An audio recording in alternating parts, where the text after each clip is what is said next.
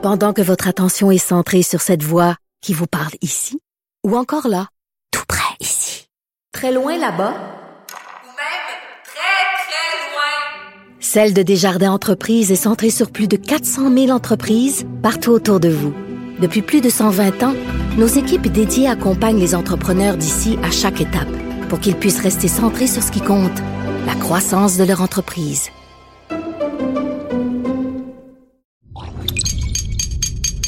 Cube Radio.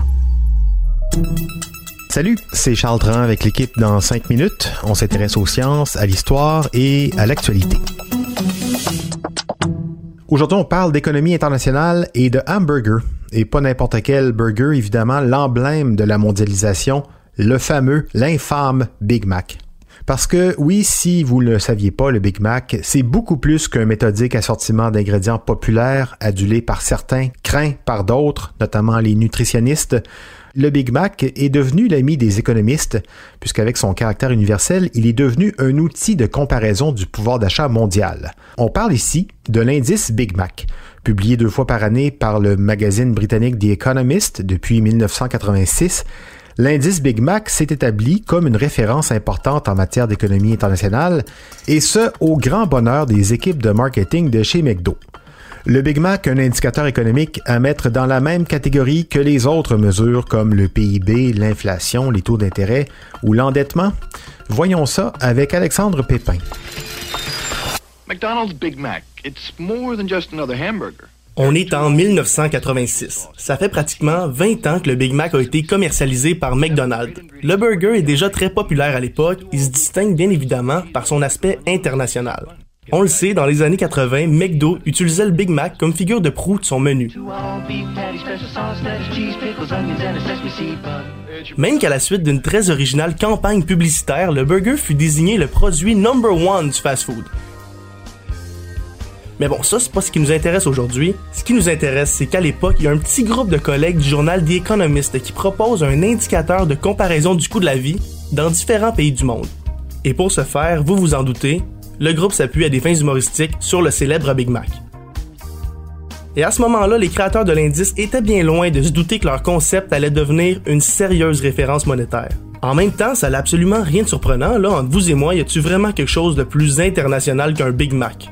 Pensons-y, c'est un produit qui est mondialisé, standardisé, qui est composé des mêmes ingrédients et fabriqué de la même manière, peu importe son lieu de naissance. Donc l'indice Big Mac, c'est quoi? C'est une façon concrète de mesurer si les taux de change des différents pays sont surévalués ou sous-évalués. Pour ce faire, on mesure chaque monnaie par rapport à une norme commune, ici le Big Mac américain. Chaque année, en janvier et en juillet, The Economist convertit le prix national moyen d'un Big Mac en dollars américains en utilisant le taux de change en vigueur à ce moment-là. Comme le Big Mac est un produit totalement standardisé dans le monde entier, l'argument est qu'il devrait avoir le même coût relatif dans chaque pays. Et évidemment, c'est pas le résultat qu'en tire l'étude, et on en conclut donc que les différences de coût d'un Big Mac, exprimées ici en dollars américains, reflètent les différences de pouvoir d'achat de chaque monnaie. Et on se permet ainsi de les hiérarchiser. En juillet dernier, l'indice révèle que seulement trois pays peuvent se vanter d'avoir une monnaie surévaluée face au dollar américain. On a donc en quatrième position le coût d'un Big Mac américain qui est évalué à 5,71 US. En troisième position, on retrouve la Suède qui vend son burger à 5,76 US.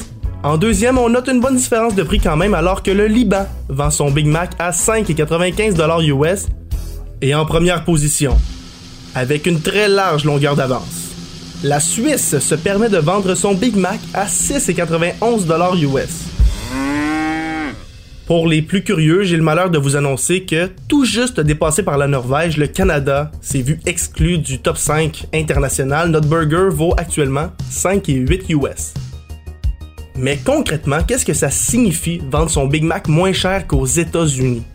Laissez-moi vous expliquer qu'est-ce que la mesure PPA, PPA ou parité de pouvoir d'achat, c'est l'idée qu'en se basant sur le taux de change du moment, les articles doivent coûter le même prix dans différents pays. Mais ça, on le sait, en pratique, ça fonctionne pas. On peut blâmer d'ailleurs des facteurs comme le taux d'imposition, la réglementation salariale, le niveau de concurrence de marché et surtout les habitudes de consommation. On en conclut donc que le dollar canadien est sous-évalué dans les 5 pays qui vendent leur Big Mac plus cher que le nôtre et donc que notre monnaie est surévaluée face à ceux qui le vendent moins cher. Évidemment, lorsque notre monnaie est sous-évaluée, notre PPA est défavorable et quand notre monnaie est surévaluée, notre PPA est favorable. Voilà donc une façon quand même ludique hein, de calculer finalement dans quel pays le dollar canadien a un bon pouvoir d'achat. Ouais, et comme l'indice Big Mac à l'international, c'est un indice facile à comprendre. hein. En un seul prix, on a une idée du coût de la vie dans un pays par rapport au nôtre. À plus de 8 dollars canadiens pour le Big Mac en Suisse, sans les frites ou la boisson, ça donne une bonne idée du prix d'une chambre d'hôtel là-bas, par exemple. L'indice est également utilisé en bourse comme outil pour anticiper des investissements monétaires euh, et donc les réajustements à venir sur euh, le marché. Et sur les marchés nationaux, vous connaissez peut-être certains indices très populaires euh, et de beaux révélateurs. En France, c'est la baguette qui sert d'indice des prix à la consommation. Au Royaume-Uni, le prix de la pinte de bière. Le kilo de riz dans plusieurs pays d'Asie aussi est un indicateur. On peut s'amuser longtemps dans la comparaison des prix de denrées essentielles ou pas du tout. Merci beaucoup Alexandre Pépin. C'était en 5 minutes.